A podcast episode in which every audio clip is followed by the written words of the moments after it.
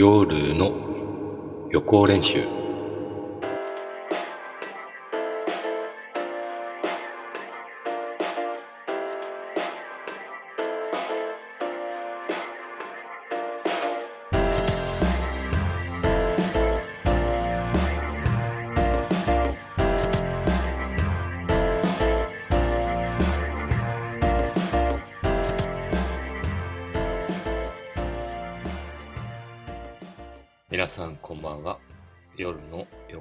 習の時間でございます、えーさてさて北海道緊急事態宣言発動ってことでいろいろとね制限が出てきましたね。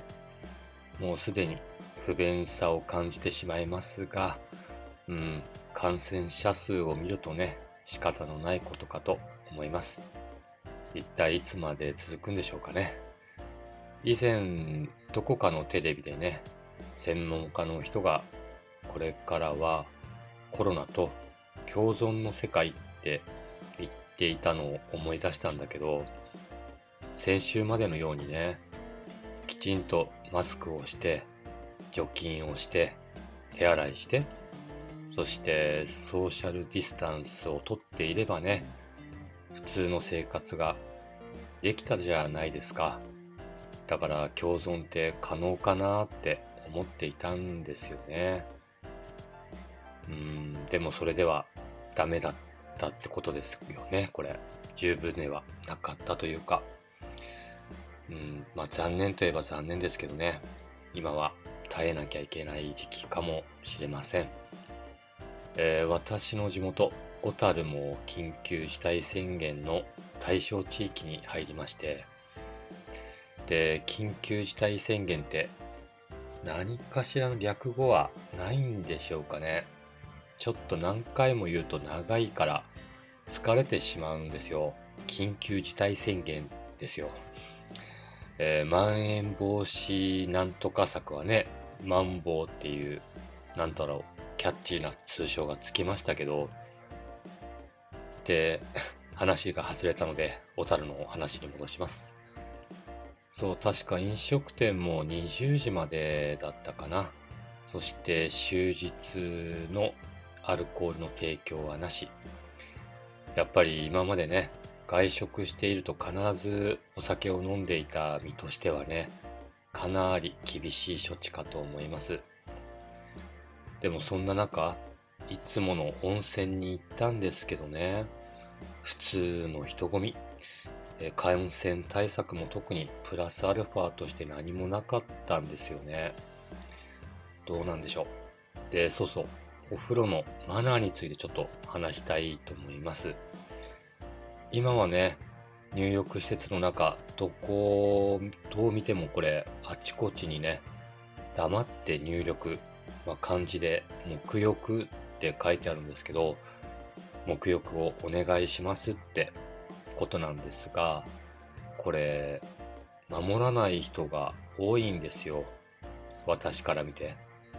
特に複数人でね、入力に来た人に多いんだけど、これ、このポスターというか注意書き見ているんですかねそれとも見ていてもあえて守らない人なのか、ちょっと聞いたことがないんでね、わからないんだけど、で、あの、サウナに入った時なんですね。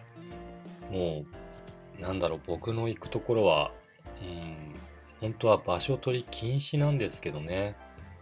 なんだろう、普通に自前の、うん、マットを持っててね、それを置いて、サウナから出ていくんです。で、また戻って、その自分の、まあ、マットに座るんで、結局は場所取りなんですよ。場所取りもダメって書いてあるのに、なんでするのかなって本当に不快なんですよね。で、そういう方たちは決まって顔見知りなんで、話すんですよ。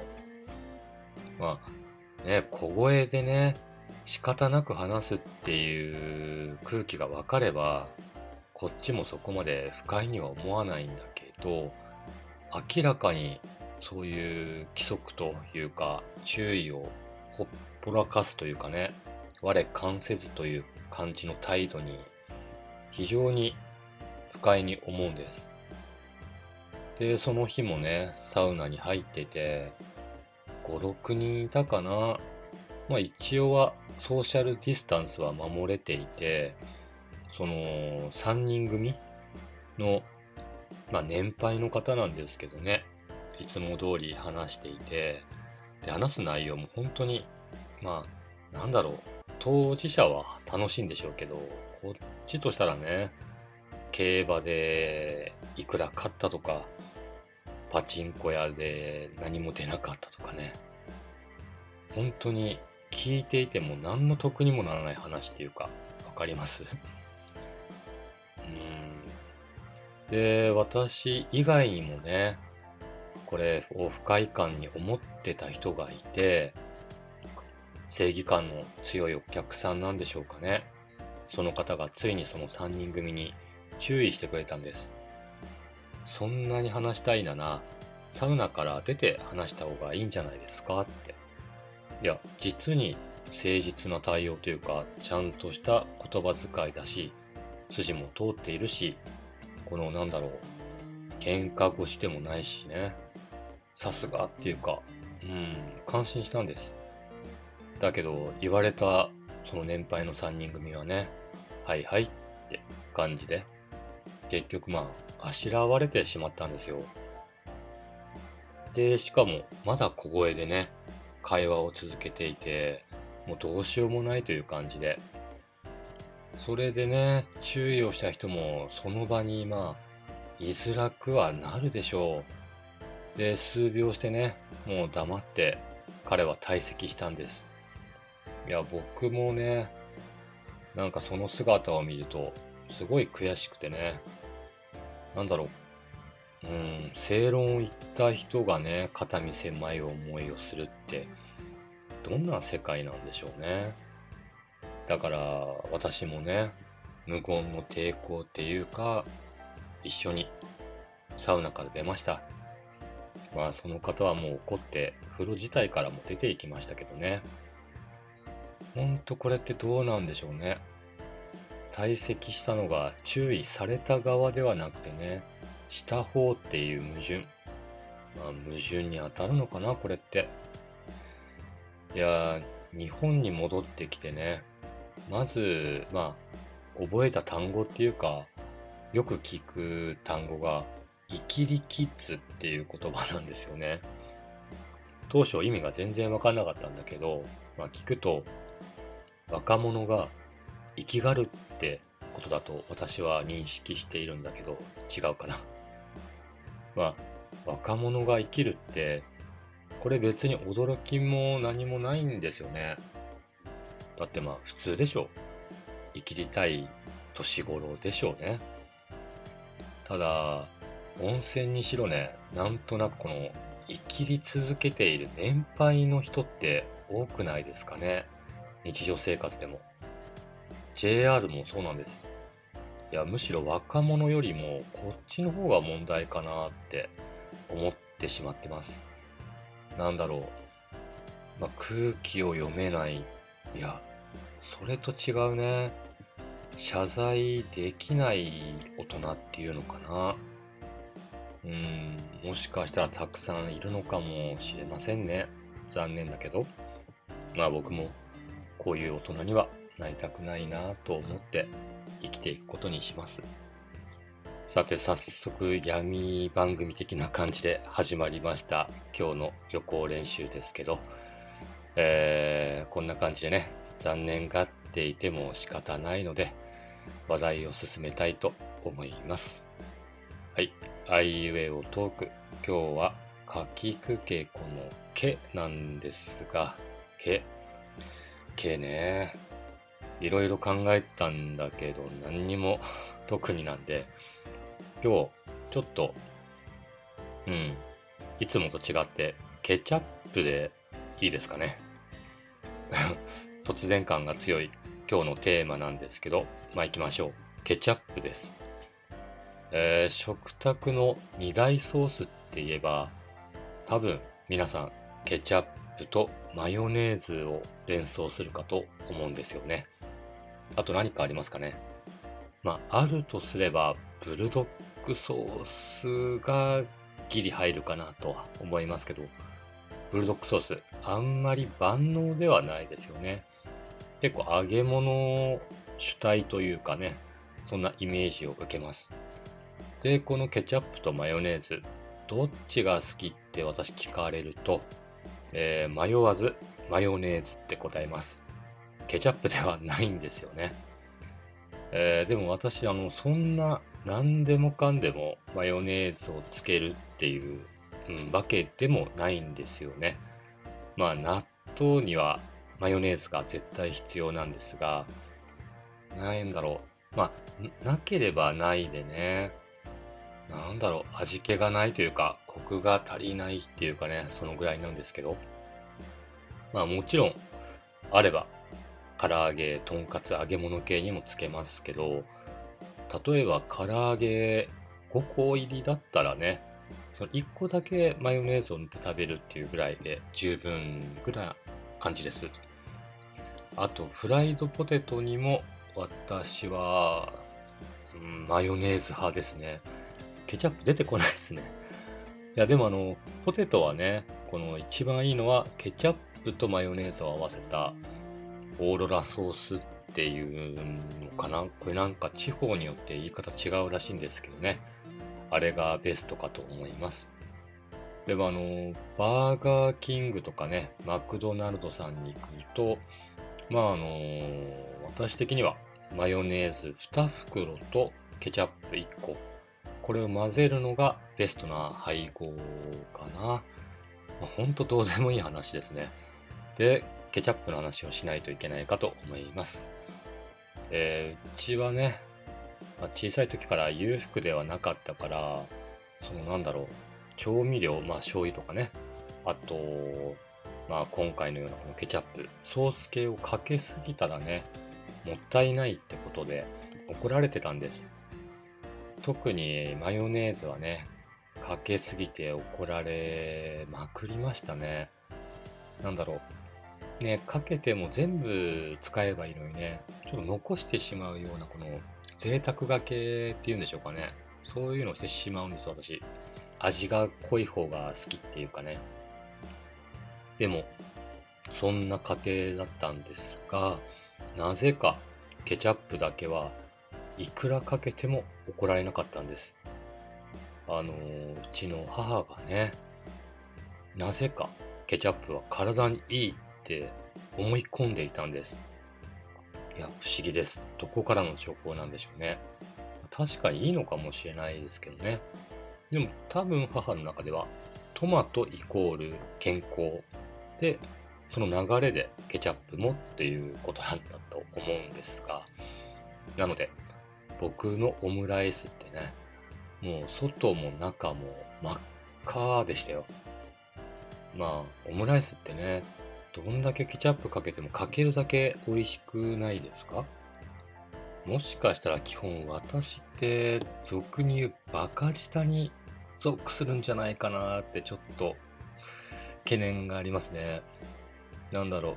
とにかくソースって足りないと嫌だというか、まあ、足りないんだったら余すぐらいの方がいいかなっていう考えなんで、うん、あとね、幼少の時代の時のソースをかけたいのにかけれなかったっていうね、この思い出というか、まあそんなのの反動で、現在もたくさんかけてしまうんでしょうね。これ、その道の職人さんがね、聞いたら怒るんだろうなって思いますけど、お好み焼きもね、基本は私、ソースを食べるための料理って感覚なんです。あの、本当に申し訳ございません。あの、多分、だしとかね、そういうものにこだわってお好み焼きの生地を作ってくれてるのかとは思いますけど、うん、ソースが食べたいからお好み焼きを食べるっていう感覚の方が私は近いかな。なので、ソースの量がね、他の人の多分2倍以上は使っていると思います。本当に幼少期に溜まっていた欲求がですね、こうして大人になった今、解放されたのかもしれません。でもさすがにこんな私でもね、かけすぎていいものと悪いものの一応区別は自分の中にあって、うん、何でもかんでもでもないんですよ。あのー、ソーセージとか、あとなんだろう、フライドポテトもそうかな。あの、ケチャップをつけすぎると美味しくなくなるものもあるんで、ん？これ、俺何を言ってるんでしょうかね。今日、今日大丈夫ですか？いや、もうちょっとでね、終わるんで、あの、このまま、えー、お付き合いしていただきたいかと思います。お願いします。そして、えー、オムライスで思い出したんだけど、フランスにいた時にね、オムライス屋さんの開業を本気で考えた時があって、うん、コンセプトやメニューなんかを真剣に検討してましたね。だからもし今、今ですよね。今もフランスにいていたら、うん、そしてコロナがなかったら、うん、オープンしてたでしょうね。日本風オムライス屋さんを。まあまた、アニメな雰囲気のオムライス屋さんなんですけどね。ほんと結構しっかりしたもの考えたんですよ。店舗はだいたい40平米ほどで、キッチンは奥にあって、座席はマックス30人くらいの店って感じかな。うん。まあ昼だけでもいいし、まあ夜の営業もなんていうのも想像してましたけどね。で、ケチャップライスと、まあ、白米、チャーハン、まあ、この3つぐらいからご飯は選べて、で、ソースは、まあ、手ず、まあ、さすがにね、ケチャップ、そのまま容器に出すのもあれだからね、一応手作りケチャップソース、まあ、あとデミグラス、ホワイトソース、うん、あともう2、3個ぐらい作って、その中からお好きなものを選んでいただくって感じかな。で、大事なその卵ですよね。これはオムレツをご飯の上に乗せるタイプがいいかなって思ってました。そしてお客さんの前でね、ナイフで切って、このダラーって感じで卵が広がる例のやつです。これはウケるだろうなって考えてました。で、最後にお好みのソースをかけてあげて完成。もちろんナイフで卵を切るのも、ソースをかけるのも、まあ、メイド風のウェイターさんがね、してって感じかな。まあ、飲み物にはね、パリでは未だに多分ないでしょう。メロンフロート。メロンソーダにバニラアイスが乗ったやつとか、コーヒーフロート。そしてサラダなんかもつけて、まあ1500円ぐらいのセットで販売かな。これ絶対いけると思いますよ。まあ、商売に絶対はないんであれなんだけど、ただもう、パリで、まあロンドンでもいいや、とにかく欧米でね、何か自分の飲食店の店をやりたいっていうこのコロナ禍でもそう思う猛者がね、いたら、ぜひパクってはいかがでしょうか？私のアイデア。これ、本当にまた隙間な商売ですよ。もう、ラーメン屋さん、定食屋さん、あとはお蕎麦屋さんもそうだし、うん、パン屋さんもそうかな。かなりもう飽和状態で、新しいものないんですよ。そこでこのオムライス専門店、いけると思います。まあ、私の勘なんですけどね。本当に誰か興味がある人がいましたら、ぜひパクってください。大歓迎です。私の代わりにこのアイデア実現してくれる人がね、いたら、私が出資してもいいのでね、どなたかやってみませんか？えっ、ー、と、今日はちょっともうやっぱりケチャップがテーマだからかな。もう話がブレブレで申し訳ないです。えー、ケチャップの話。私はカゴメさんが一番美味しいかなって思います。いろいろと。食べましたけどね。ハインツはちょっと甘めなんですが、確かバーガーキングについてくるのはハインツのケチャップで、うん、これはね、フライドポテトにはちょうどいいかなって思ってます。いやいや、ケチャップの話まだ出てくるはずです。えー、出てくるよね。いや、探せばあるんですよ、ケチャップネタ。えー、そうだ。あの、私が作るミートソースのパスタですね。えー、ちゃんとね、玉ねぎとひき肉を炒めて、えー、うん、生のトマト使わないんですよね。私はトマトのホール缶を使います。そして別途でトマトの濃縮ピューレっていうね、何かペースト状でトマトの旨味がなんかギュッと詰まったものがあって、まあ、缶詰なんですけどね。そしてオリーブオイル、あとブーケガルニっていう、まあ、匂い付けですよね。これを突っ込んで、で隠し味にさらにケチャップ入れるんですよ。そう。このトマトのホール感がすっごい重宝するんですよ。しかも味がね、なんだろう、濃くて美味しいですね。もちろん生のトマト使うのもいいんですけど、まあ、旬とかっていつも同じ味じゃないじゃないですか。やっぱりこの点常に安定の缶詰なんでね、ほんとおすすめです。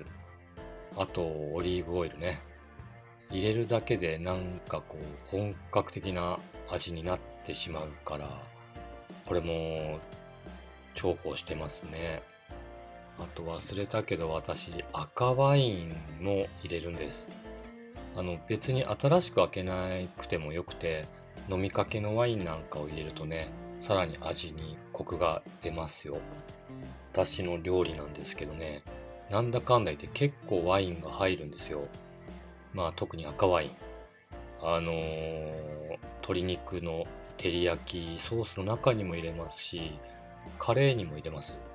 もうカレーなんて別にもうカレール入れなければまた何かのワイン煮込み風の味になってるんですよね。ただその上にカレー粉を入れるんで、さらに美味しくなるんですよ。私の中では赤ワインは万能調味料に入るかな。もちろんあの赤ワインだけでグツグツ煮るフランスの家庭料理ブフ・ボギニオンっていうのがあるんですけどあこれも食べたいなでもこれケチャップ関係ない話ですよね赤ワインですわえー、っとねえー、かきくけこのケケチャップでしたけどもういいですかねえー、限界ですあのーまあ、準備不足が否めないんですけどね。えー、次回はかきくけこの子です。えー、家業もようやくラストになってきましたね。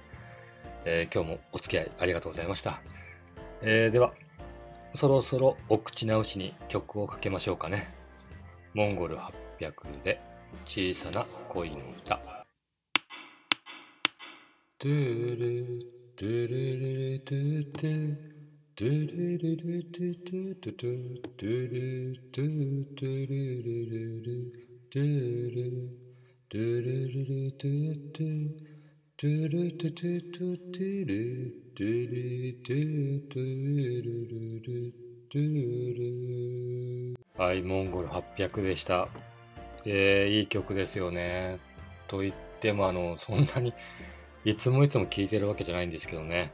一時マイブームな時代もありました。